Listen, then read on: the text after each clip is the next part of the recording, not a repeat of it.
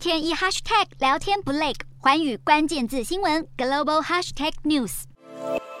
俄罗斯窃取乌克兰谷物的风波还在持续当中。根据土耳其相关人士的消息，目前这一艘载有乌克兰谷物的俄国货轮已经返回了俄罗斯领海，让乌克兰当局是非常的愤怒。航运追踪网站显示，这一艘俄罗斯货轮已经驶离土耳其黑海港口卡拉苏，并且是往俄国的卡夫卡兹港来前进。对此，乌克兰外交部表示，将要召见土耳其大使了解情况。更强调没有办法接受这样的事实。